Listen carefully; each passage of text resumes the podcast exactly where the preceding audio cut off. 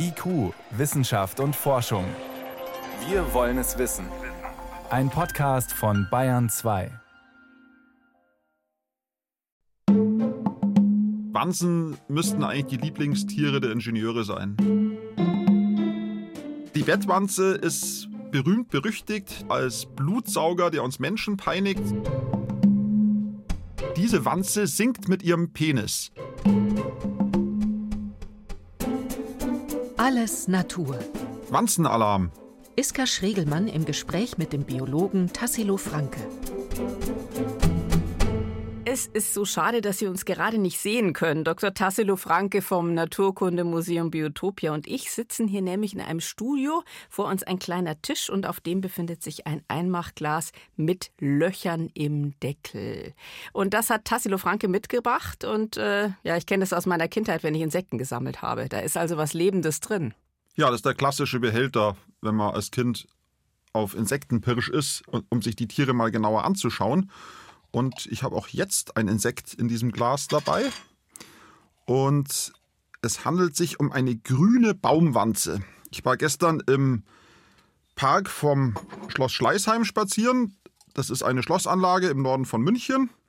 Und ähm, der kleine Grünling, wie er auch genannt wird, ist auch ganz aufgeregt. Ja, der krabbelt jetzt schon der, auf der Hand vom. Ja, Herrn und ich muss Franke aufpassen, rum. dass er nicht seine Flügel aufspannt, oh, ja. um wegzufliegen. Also er ist ganz nervös, ganz aufgeregt. Es ist er runtergefallen. Moment, ich habe ihn. Hier ist er. Ach Gott. Was für eine Farbe hatten die kleine Wanze? Was würden Sie sagen? Ja, also äh, grün in keinster Weise. Ich würde sagen braun. Ja, eigentlich so wie die Wanzen, die ich kenne, die ich bei uns auf der Terrasse immer davon abhalte, ins Wohnzimmer reinzukommen. Ja, also diese Wanze, die war mal leuchtend grün. Aber die hat mitbekommen, dass es jetzt kälter wird, dass die Tage kürzer werden und dass der Winter naht.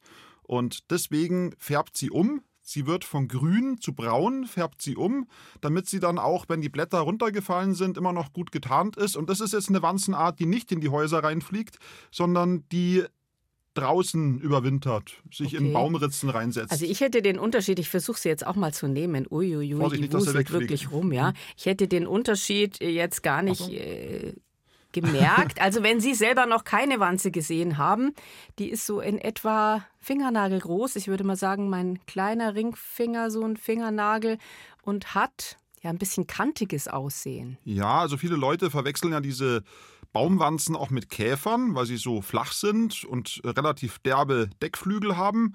Aber was man sofort sieht, ist, dass im hinteren Bereich der Flügel so ein rautenförmiges, so ein rautenförmiger dunkler Bereich zu sehen ist. Ja. Sehen Sie das da hinten? Ja, ja sehe ich. Wo die Flügel viel dünner sind. Und die Wanzen heißen ja wissenschaftlich Heteroptera, die verschiedenflügeligen, Aha. weil eben die Deckflügel in einer, sich in einen derben oberen Teil untergliedern und einen membranösen unteren Teil und deswegen sind sie so käferartig. Wenn man sich jetzt den Kopf von so einer Wandzimmer anschaut, dann sieht man, dass sie einen Saugrüssel besitzt. Das bräuchte man leider, haben wir keine Lupe hier, dann könnte man es besser ja, sehen. Und Herr Dr. Franke hält tatsächlich jetzt mit den Fingern diese Wanze so fest, dass sie mich wirklich anguckt und ganz still ist. Wie machen Sie das, ohne ähm, die zu verletzen? Das mache ich einfach ganz sanft. Ich meine, ich spüre ja den kleinen Insektenkörper zwischen Daumen und Zeigefinger und da muss man natürlich mit Gefühl das Tier festhalten. Genau, und ich glaube, da braucht man auch Erfahrung. Also nicht zu Hause nachmachen, weil sonst passiert was? Dann fängt natürlich der Finger an, fürchterlich zu stinken.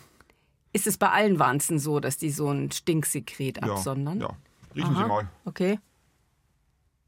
Oh ja, aber ich finde, ehrlich gesagt, das riecht gar nicht so schlecht. Das ist relativ mild. Die hat gestern schon, als ich sie eingefangen habe, ihre Wehrdrüsen weitgehend ausgeleert. Nämlich also, an, dass jetzt gar nicht mehr so viel drin ist. Aber das riecht fast wie ein Gewürz. Also ich koche ja gerne asiatisch zu Hause. Es geht ein bisschen so in die Richtung. Ja, es ist ähm, ein Koriandergeruch. Also ich denke zwar nicht die Koriandersamen, sondern es riecht wirklich wie die frischen Korianderblätter. Und es ist auch nicht zufällig so, sondern der Inhaltsstoff, der dem frischen Koriander sein charakteristisches Aroma verleiht, das ist ein Aldehyd. Das nennt sich, hat den wissenschaftlichen Namen Trans-2-Dezenal und dieses Aldehyd ist auch im Abwehrsekret der Wanzen vorhanden. Deswegen diese Ähnlichkeit. Okay, aber es werden jetzt nicht irgendwo auf der Welt dann Wanzen als Gewürz verwandt, oder? Als Gewürz direkt nicht, aber im südlichen Afrika, da gibt es eine große Schildwanzenart, die auch äh, solche Abwehrsekrete produziert. Die wird dort äh, in großen Mengen eingesammelt, getrocknet und als Nahrung verwendet. Jetzt nochmal, warum macht die Wanze das eigentlich? Also klar, wenn sie unter Stress steht, sondert sie das ab, um Fressfeinde abzuschrecken, oder? Ja, und es gelingt ihr in den meisten Fällen ja auch, weil die meisten Menschen finden ja diesen Stinkwanzengeruch ähm, widerlich. Das Kuriose ist, dass aber auch Koriander bei vielen Menschen, frischer Koriander, sehr unbeliebt ist. Es ist Das einfach stimmt. ein sehr intensives. Aroma und manche Leute mögen das und andere Leute äh, hassen das. Es ist also wirklich sehr polarisierend, wie Sie sagen. Und äh, viele Fressfeinde scheinen wohl auch ähm, nicht gerade eine Vorliebe für Koriander zu haben und meiden dann die Stinkwanzen. Was wären denn Fressfeinde der Wanze? Vögel zum Beispiel oder vor allem auch viele andere Insekten, Spinnen, die ja auch sensorisch empfindsam sind und vielleicht solche Substanzen abschreckend wahrnehmen. Vor kurzem hat man das Abwehrsekret der marmorierten Baumwanze mal genauer untersucht und man hat Bakterienkulturen damit beimpft und äh, festgestellt, dass, dieses, dass diese Aldehyde eine sehr stark bakterizide Wirkung haben. Also überall da, wo man eben einen Tropfen von dieser Substanz, diesem Abwehrsekret der marmorierten Baumwanze auf die Bakterienkultur draufgetropft hat, ist die Bakterienkultur abgestorben und die Lücke hat sich dann auch nicht mehr geschlossen. Ah, das heißt, da freuen sich die Pharmazeuten, oder? Ganz genau, da freuen sich die Pharmazeuten und ist auch klar, ich meine, dieses Abwehrsekret scheint wohl eine starke Wirkung zu entfalten, wenn diese Wanzen von Feinden angegriffen werden. Aber auch generell ist es wohl ein Vorteil, wenn die Wanze ihren Körper mit diesem Sekret dort bedeckt, ähm, scheint es wohl dazu zu führen, dass schädliche Bakterien auch abgetötet werden. Okay, da werden wir möglicherweise dann aus der Forschung noch einiges dazu hören. Äh, jetzt mal aber zurück zu den Wanzen, die versuchen, in unsere Wohnungen einzudringen. Also ich habe das auch schon öfter erlebt und ich bin sicher viele Hörerinnen und Hörer auch. Die schwirren da rein und man fragt sich, was, was wollen die denn da überhaupt? Ja, da muss man wissen, dass Wanzen, also in, in Bayern leben ungefähr 775 verschiedene Wanzenarten, dass fast die Hälfte aller Wanzen als ausgewachsenes Insekt überwintert. Die anderen überwintern als Nymphen, als Eier, aber fast die Hälfte überwintert als ausgewachsenes Tier. Und die suchen jetzt natürlich im Herbst einen Schlupfwinkel, wo sie sich verstecken können, wo sie sicher sind, wo sie sicher sind vor stärkerem Frost, wo sie aber auch sicher sind vor Fressfeinden. Und ähm, da gehen sie in hohle Bäume, in, in Felsspalten und Klüfte, aber auch in menschliche Konstruktionen. Geräteschuppen zum Beispiel sind ein sehr guter Ort für Wanzen, um zu überwintern. Aber sie fliegen halt leider auch in unsere menschlichen Behausungen. Vor allem, wenn wir an warmen Herbstabenden, auch abends, wenn es draußen schon dunkel ist, das Fenster einen Spalt weit offen haben und die Lampe brennt. Wie viele Insekten werden auch die Wanzen magisch vom Licht angezogen. Dann fliegen die in die Wohnungen rein ähm, umkreisen laut brummend die Lampe. Die Leute kriegen da meistens einen Schreck, weil sie denken, sie hätten es mit einer Wespe zu tun, aber in Wirklichkeit ist es nur eine harmlose Wanze. Aber für die Wanzen selber ist eigentlich so eine menschliche Wohnung, vor allem in Neubauten mit Zentralheizung, eine absolute Todesfalle. Warum? Weil die Luft in diesen Wohnungen trocken ist, weil die Temperatur durchgehend zu hoch ist und weil, ich muss jetzt mal die Wanze wieder absetzen, Ja, ich tue sie mal wieder rein, weil Auf jeden Fall, ähm, die Arme. weil die zwischen Daumen und Zeigefinger ist ja auch 37 Grad permanent ausgesetzt. Das ist sicher nicht gut für sie. Und ich schraube das mal wieder zu. So, und die wird So. natürlich nachher freigelassen, um es gleich allen Tierfreundinnen und Tierfreunden hier zu sagen. Aber gut, zurück. Warum sind menschliche Behausungen für Wanzen so, so, so eine schlechte Wahl, um den Winter zu überstehen? Es ist eben, es ist zu warm da drin und dann auch unser elektrisches Licht ist natürlich ein großes Problem, weil wie, wie bemerkt die Wanze denn im nächsten Jahr, dass es jetzt wieder Frühling wird? Normalerweise steigt dann die Temperatur an, es wird zunehmend heller und all diese Taktgeber sind ja in unseren Behausungen entweder vollkommen ähm, ausgeschaltet oder überlagert. Und deswegen kommt es eben auch oft vor, dass mitten im Winter dann plötzlich so eine Wanze aufwacht, die sich vielleicht irgendwo im Bücherregal versteckt hat und dann eben hilflos um die Wohnzimmerlampe kreiselt, weil sie eben denkt, es sei schon Frühling. Und dann auch dem Menschen natürlich ausgesetzt ist. Nicht selten wird dann ja auch wild auf die Wanze eingeschlagen, aber dann sondert sie eben besonders viel von diesem Sekret ab, was also gar nichts bringt, auf die Wanze einzuschlagen. Nein, nein, überhaupt nicht. Und vor allem, es macht dahingehend ja schon keinen Sinn, diese Wanzen zu töten, weil sie vollkommen harmlos sind. Also die meisten Wanzen, die in unseren Behausungen überwintern, sind reine Pflanzenfresser, reine Phytophage nennt man das. Sehr häufig, was jetzt auch neu ist, ist diese amerikanische Kiefernwanze, die ja riesengroß ist. Also die können ja fast zwei Zentimeter lang werden. Das ist eine Wanze, die vor einigen Jahren bei uns ähm, eingewandert ist oder eingeschleppt wurde, muss man eigentlich sagen. Und die umkreist eben besonders laut brummt die Lampen. Und bei der ist es auch so, wenn sie die Flügel spreizt, dann schaut auch der Hinterleib fast aus wie eine Wespe. Also er ist schwarz-gelb gestreift. Und das ist ganz klar eine Mimikrie. Also die, die Wanzen mit diesem brummenden Flug, die imitieren natürlich wehrhafte Stechimmen, Stechinsekten, Wespen, Hummeln, äh, damit sie eben von Vögeln, die ihre Beute im Flug machen, in Ruhe gelassen werden. Und wir Menschen fallen eben auch auf den Trick rein. Sehr schlau von der Wanze. Aber dieses, weil Sie gerade von diesem lauten Fluggeräusch der Wanze erzählt haben, die Wanze ist ja auch, oder eine bestimmte Art ist proportional zu ihrer Größe gesehen das lauteste Tier der Welt, nämlich die Ruderwanze, die nur zwei Millimeter lang ist. Ja, da muss man vielleicht vorher dazu sagen, dass Wanzen funktionell die größte Vielfalt innerhalb der Insekten zeigen. Nicht was Artenzahl betrifft, aber die Funktionalität.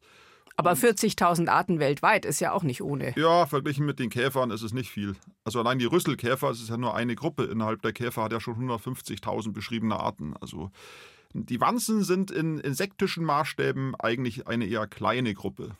Aber was die Artenzahl nicht herbringt, das bringt die Funktionalität ihrer Anpassungen, ihrer Organe. Und äh, ein, gro ein großer Teil der Wanzen sind Wasserbewohner, die leben im Wasser. Und da gehört eben auch diese kleine Wanze, die Sie gerade angesprochen haben. Ruderwanze. Dazu diese Zwergruderwanze, Micronecta scholzii heißt sie auch wissenschaftlich. Sie hat eigentlich gar keinen deutschen Namen. Und obwohl sonst so unbekannt, steht Micronecta scholzii im Guinness-Buch der Rekorde. Das ist verrückt. Da wollen wir jetzt aber genau wissen, warum. Wie macht die so laute Geräusche ja, und wie hört sich das dann an? Äh, sie verfügt eben über einzigartige Anpassungen. Also Wanzen, Sie haben es ja gerade selber gesagt, sind sehr lautfreudige Tiere und zwar nicht nur die Fluggeräusche. Sie haben auch, sie können auch zirpen. Sie nutzen auch die akustische Kommunikation untereinander, um sich gegenseitig zu verständigen. Und ähnlich wie man das eben bei Heuschrecken und Grillen oder vor allem auch den verwandten Zikaden kennt, äh, nutzen das auch die männlichen Tiere, um ihr Revier abzustecken und die Weibchen anzulocken während der Paarungszeit. Und auch diese Micronecta scholzi, diese kleine Wasserwanze, da können die Männchen singen. Man wundert sich sofort, wie kann ein Tier unter Wasser singen auch noch. Aber Verrückt. sie macht es auch auf eine sehr ja, merkwürdige Art und Weise, möchte ich mal sagen. Und zwar, diese Wanze singt mit ihrem Penis. Sie nutzt ihr Begattungsorgan über ein Schrillfeld, nennt man das, auf ihrer Bauchseite, was feine Rillen aufweist, wie mit einem Plektron drüber zu streichen. Und ähm, das macht sie eben mit ihrem Begattungsorgan, mit ihrem Penis. Und deswegen steht sie auch im Guinness-Buch der Rekorde als der lauteste Penis der Welt. Das ist ja unglaublich. Und wie laut ist das dann? Das ist unfassbar laut. Also dieses Geräusch ist so laut, dass es die 99 Dezibel überschreitet und äh, ungefähr der Lautstärke eines Güterzugs entspricht, der in 15 Meter Entfernung an einem vorbeibraust. Ich habe auch schon mal den Vergleich gehört, dass es äh, sich so anhört, wie wenn man äh, in der ersten Reihe in einem laut aufspielenden Blasorchester sitzt. Okay, aber ist die Wanze so melodisch? Kann die das so melodisch zirpen? Oder ich weiß gar nicht, nennt man das Zirpen? Ja, es ist eigentlich schon ein Zirpen. Es ist ein Stridulieren, nennt es der Wissenschaftler. Mhm. Also es ist so ähnlich wie diese Quarkfrösche, die man auf Jahrmärkten kaufen kann. Ja, ja, ich glaube, die meisten Das sind solche Leute Holzfrösche, die haben so, eine, so, eine, so einen gerippten Kamm auf dem Rücken und dann kann man mit so einem kleinen Hölzchen so drüber streifen und dann ist man auch überrascht, was für ein lautes Geräusch aus diesem kleinen, unauffälligen Holzfrosch da rauskommt. Das ist der Mechanismus, der eigentlich dahinter steht. Ein vorbeibrausender Güterzug. Ich bin echt beeindruckt. Aber wo wir jetzt gerade über diesen, diesen lautstarken Penis dieser winzig kleinen Wanze gesprochen haben, das erinnert mich an den brutalen Geschlechtsakt der Bettwanze. Ja, die Bettwanze ist berühmt berüchtigt, nicht nur als Blutsauger, der uns Menschen peinigt, sondern auch für ihr ausgesprochen brutales Sexleben. Und zwar ist es so, dass beim Paarungsakt das Männchen den Rücken des Weibchens erklimmt. Das ist ja noch nichts äh, Besonderes, das machen ja viele Tiere so. Aber er setzt sich dann schräg auf das Weibchen, krümmt seinen Hinterleib nach unten und durchsticht die, den, den Chitinpanzer seiner Auserwählten mit seinem dolchartigen Penis und injiziert das Sperma direkt in die Leibeshöhle des Weibchens. Da fragt man sich schon, was sich die Evolution dabei gedacht hat. Also ich meine, es gibt ja auch andere Möglichkeiten für Nachwuchs zu sorgen. Warum geht es da so brutal zu? Gibt es irgendeinen biologischen Vorteil oder weiß man da was dazu? Diese Frage habe ich mir auch schon oft gestellt, warum sie nicht das klassische Modell wie andere Tiere nutzen, sondern diesen merkwürdigen Weg gehen.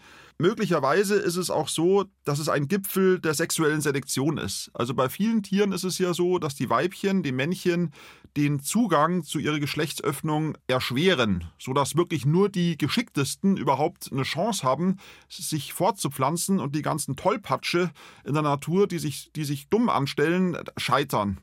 Und ich könnte mir vorstellen, dass vielleicht dieses Paarungsmodell so der Gipfel dieser sexuellen Selektion ist. Auf jeden Fall macht es uns die Bettwanze nicht unbedingt sympathischer. Und sie gehört ja eh schon zu den unbeliebtesten Wanzenarten, einfach weil sie bei uns Menschen Blut saugt. Und dass Wanzen im Bett gewesen sind oder noch sind, erkennt man ja oft erst am nächsten Tag, wenn man die roten Bisse am Körper findet und äh, natürlich durch den Juckreiz. Ja.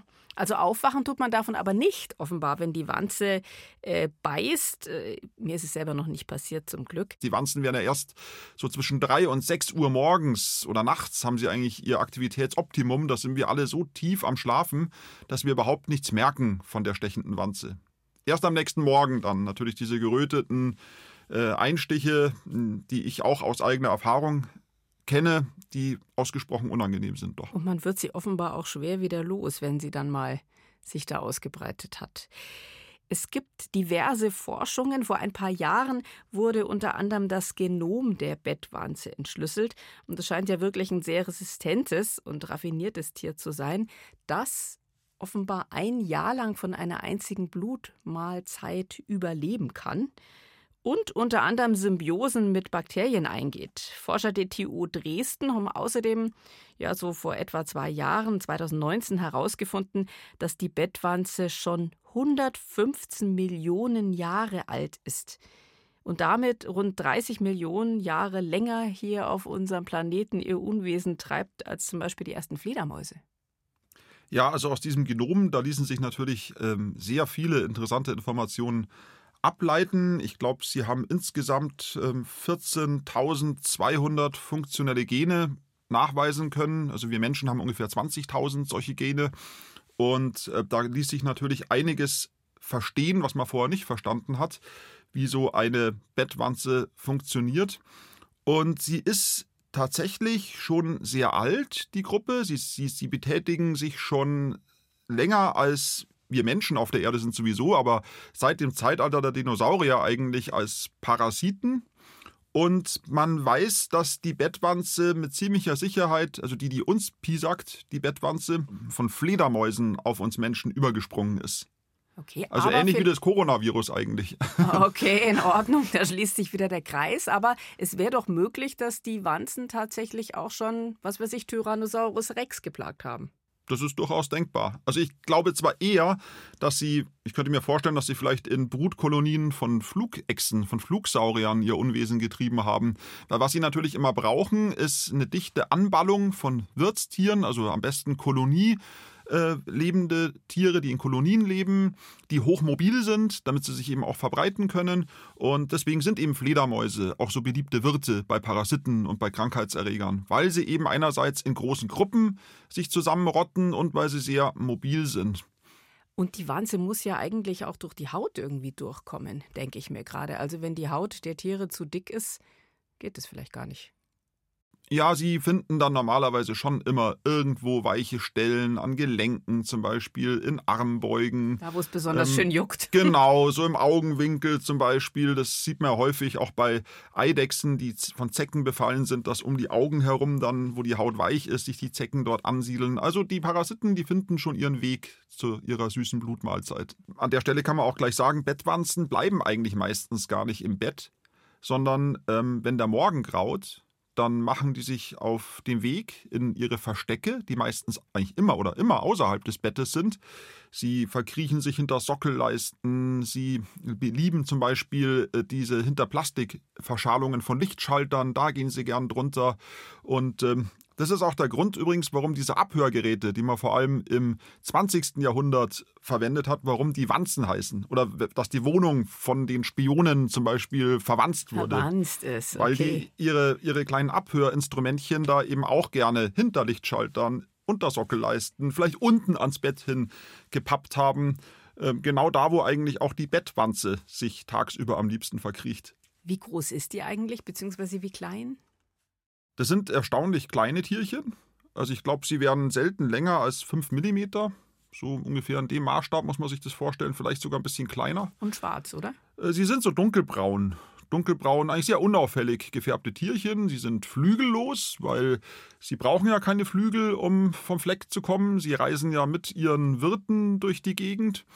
Sie sind eigentlich keine besonders äh, auffälligen Wanzen. Es gibt ja auch sehr schöne, sehr bunte Wanzen, aber zu denen gehören sie natürlich nicht. Genau, die schönen bunten Wanzen. Ja, Sie haben richtig gehört, die Schönheit der Wanzen. Ich habe mich davon auch überzeugt. Nicht in der freien Natur, da hätte ich die alle nicht gefunden, aber der Herr Dr. Franke hat ein wirklich ganz schweres, 700 Seiten starkes Buch über Wanzen mir schon letzte Woche in die Hand gedrückt mit ganz vielen Farbfotos von den verschiedenen Wanzenarten und ich bin völlig überrascht, wie vielgestaltig die sind. Also es gibt Wanzen in allen Formen und Farben. Viele sehen aus wie wirklich edle kleine Schmucksteine mit filigranen, knallbunten Mustern. Und zum Beispiel sehe ich gerade hier, wenn ich durchblättere, eine Streifenwanze, deren Körper schwarz-orange Längsstreifen hat. Oder auch die Baumwanze, die ist metallisch blau-grün und schimmert ganz toll. Es gibt hier auch noch die gezähnte Brutwanze, die ist fein gepunktet mit unzähligen schwarzen Pünktchen auf einem rotbraunen Panzer. Also es ist wirklich ähm, erstaunlich. Wir hierzulande kennen ja, haben ja vielleicht immer nur diese, diese grünen oder braunen Wanzen vor Augen. Und es gibt hier auch eine Wanze, die aussieht wie eine Ameise. Ja, es gibt äh, sogar mehrere Arten, die sich als Ameisen tarnen. Es gibt die Ameisen-Sichelwanze zum Beispiel. Also bei Wanzen ist es ja so, die, äh, die sind sogenannte hemimetabole Insekten. Das heißt, äh, die schlüpfen aus dem Ei und schauen dann eigentlich schon aus wie eine kleine fertige Wanze mit sechs Beinen. Hat zwar noch keine Flügel, aber bei, nach jeder Häutung wird sie halt dem erwachsenen Tier ähnlicher und im letzten Stadium hat sie dann auch Flügel. Und bei dieser Ameisen-Sichelwanze ist es so, dass die Nymphen, also die, die jüngeren Stadien, Larvenstadien, die sehen Ameisen zum Verwechseln ähnlich. Und das liegt vor allem daran, dass Ameisen von sehr vielen insektenfressenden Tieren ob ihrer Wehrhaftigkeit eben auch gemieden werden. Und deswegen schützt sich eben diese kleine Wanzen-Nymphe durch diese Mimikrie. Also es ist eine ähnliche Mimikrie wie bei der Schwebfliege, die, die vortäuscht, eine Wespe zu sein. So täuscht diese kleine Wanze vor, eine Ameise zu sein. Eine sehr clevere Nachahmungsstrategie. Und völlig verrückt, finde ich, sieht die Staubwanze aus die, die ist für mich als Insekt gar nicht mehr zu erkennen. Eine quasi unförmige Kreatur, äh, ja, fast wie aus einem Alien- oder Gruselfilm entstiegen. Ich kann die ganz schwer beschreiben, weil die so unförmig ist. Ja, sie, die ist wirklich eine, eine ganz spektakuläre Erscheinung. Ähm, vielleicht hat sie der ein oder andere auch schon gesehen. Also sie, sie liebt zum Beispiel äh, Dachstühle von Altbauten. Ähm, auch in Scheunen kommt sie vor. Und wenn einem dann ein kleines Insekt begegnet, äh, oder sagen wir so, wenn uns dann eine, eine bewegliche Staubflocke. Genau, sieht aus wie so ein Staubflusen. wie so ein Staubflusen begegnet, der sich doch in einer gezielten Linie über den Boden bewegt. Also nicht vom Wind verblasen, wie das auch manchmal vorkommt mit Staubflusen, sondern die sich autonom über den Boden bewegt. Dann hat man es mit einem sogenannten maskierten Strolch zu tun, wie die Staubwanze, zumindest ihre Nymphe, auch genannt wird weil sie ihre ganze Körperoberfläche nach jeder Häutung mit Staubpartikeln bedeckt. Also sie ist mit, mit kleinen Härchen bedeckt, die auch eine Haftkraft haben und sie bewirft sich selbst praktisch dann mit Staubpartikeln und sieht dann aus wie eine große wandelnde Staubfluse. Wie bei vielen Pflanzen- und Tierarten gibt es ja auch bei den Wanzen invasive Arten, also Tiere, die gar nicht ursprünglich aus Europa stammen, sich aber durch die Globalisierung bzw. den weltweiten Warenverkehr eben auch hier angesiedelt haben. Ja, also hm, bei invasiven Tieren, da muss man unterscheiden. Also es gibt einerseits Tiere, die einfach ihr Areal erweitern, vor allem auch im Zuge des Klimawandels, immer weiter nach Norden vordringen. Da gibt es auch viele Wanzen, die dieser Strategie folgen. Ich habe zum Beispiel gestern in diesem Schlosspark von Oberschleißheim, wo ich auch die grüne Baumwanze her habe, gesehen, dass sich dort die Lindenwanzen wieder zusammenrotten. Die Lindenwanze ist eine kleine Wanzenart, die aus dem westlichen Mediterranraum stammt und sich immer weiter nach Norden ausbreitet. Sie ist, glaube ich, 2018 zum ersten Mal in Deutschland nachgewiesen worden. Das ist ein Fund aus der Oberpfalz, aus dem Bayerischen Wald. Und sie hat eine besondere Vorliebe für Linden. Und Linden sind ja Stadtbäume, deswegen findet man sie eben auch in Großstädten, so zum Beispiel auch in München. Und ähm, im Münchner Innenstadtbereich kommt sie an den Linden äh, verstärkt vor. Und wo man sie auch finden kann, ist im Schlosspark von Oberschleißheim, wo sie dann im Winter metallisch silberne Überzüge auf den Lindenstämmen bildet. Das schaut also ganz verrückt aus, als ob Lavaströme aus, ähm, aus Metall den, an der Baumrinde runterrinnen würden. Wenn man dann genauer hinschaut, dann sind es aber Tausende und Abertausende von kleinen Wanzen mit ganz stark reflektiven Flügeln. Und diese Lindenwanze ist ein Beispiel für ein Insekt, was im Zuge des Klimawandels sein Areal nach Norden ausgeweitet hat. Aber das findet nur zu einer bestimmten, in einem bestimmten Zeitfenster statt. Da muss man am richtigen Tag da sein oder kann man das über Wochen? Also wenn die Linden ähm, frisches Laub haben, dann verteilen sich diese Insekten über die ganze Baumkrone. Man sieht sie nicht. Aber jetzt im Herbst, also ich habe es gestern schon gesehen, beginnen die sich zusammenzuballen. Zu diesen Überwinterungsaggregaten nennt man das. Das ist auch chemisch gesteuert, das heißt, sie sondern dann Aggregationspheromone aus, das nennt man, also chemische Botenstoffe, die dann den Tieren verraten, wo ihre Artgenossen sitzen und dann versammeln die sich da zu Hunderten, zu Tausenden, ja zu Hunderttausenden aber was es wirklich für eine Bewandtnis hat, warum die sich zu solchen großen Gruppen und auch so voll exponiert an der Rinde den ganzen Winter über äh, dem, den Un Unbilden des Wetters aussetzen, ist mir auch nicht klar. Sie haben vorhin schon gesagt, dass viele Wanzenarten auch im und auf dem Wasser leben. Und da muss ich jetzt an den Wasserläufer denken, der ja eher schlank und langgestreckt ist mit so abgespreizten Beinen. Ich finde, er sieht ein bisschen aus wie eine Spinne und läuft auf der Wasseroberfläche lang. Ich wusste bislang gar nicht, dass das eine Wanzenart ist. Aber wie macht diese Wanze das, dass die dann überhaupt laufen kann? Ja, Wasserläufer sind ganz faszinierende Tiere. Also die, die Assoziation mit der Spinne äh, ist wahr. Also sie hat auch, der Wasserläufer hat auch ganz lange Beine, wie viele Spinnenarten. Allerdings, wenn man genau hinschaut, hat man den Eindruck, er hätte derer nur vier. Obwohl die Insekten sechs Beine haben und Spinnen acht. Also er schaut eigentlich aus wie eine Spinne, die nur halb so viele Beine hat, wie es eigentlich sein sollte. Und zwar liegt es daran, dass diese, das hinterste und das mittlere Beinpaar äh, an den Spitzen Härchenbesatz haben, und vollkommen unbenetzbar sind. Also sie haben eigentlich sowas wie einen Lotus-Effekt. Also sie, sie lassen sich nicht mit Wasser benetzen und äh, das hat dann äh, zur Folge, dass sie die, die Oberfläche des Wassers, die Oberflächenhaut nicht durchbrechen und deswegen auf dem Wasser oben drauf sitzen und aber mit jedem Bein das Wasser eindellen. Das sieht man besonders schön, wenn die Sonne auf so einen Wasserläufer drauf scheint, dann ist eigentlich um jedes um jede Beinspitze so ein richtig dunkler Schatten. Und das ist ein Krater in der Wasseroberfläche, im Wasserhäutchen, und da stößt sich dann der Wasserläufer gewissermaßen an der Kraterwand ab und schießt so nach vorne und kann sich eben sehr schnell über die Wasseroberfläche bewegen. Und das vorderste Beinpaar, was man eben kaum sehen kann, das sind kleine Greifbeine, die eigentlich gar nicht zur Bewegung beitragen, sondern damit ergreift dann eben der Wasserläufer ein auf dem, aufs Wasser gefallenes Insekt, was, was er trinkt. Und dann kommt er sofort, wenn es anfängt zu zappeln, auf der Wasseroberfläche, da merkt es der Wasserläufer und läuft sofort hin und saugt das Insekt aus. Das ist wirklich genial. Und es ist eigentlich ja auch kein Wunder, dass die Forscherinnen und Forscher der Bionik sich auch immer für die Wanzen interessieren. Was haben die da den Wanzen schon Tolles abgeguckt? Ja, also Wanzen müssten eigentlich die Lieblingstiere der Ingenieure sein. Also es geht nicht nur darum, was man den Wanzen abschauen kann, was man noch nicht abgeschaut hat, sondern eigentlich ist fast alles, was wir technisch, mechanisch, ähm, biophysikalisch schon realisiert haben, schon von den Wanzen ähm, erfunden worden. Zum Beispiel Wanzen verfügen über eine Speichelpumpe, die nach dem Prinzip der Kolbenpumpe funktioniert. Und zwar genau so.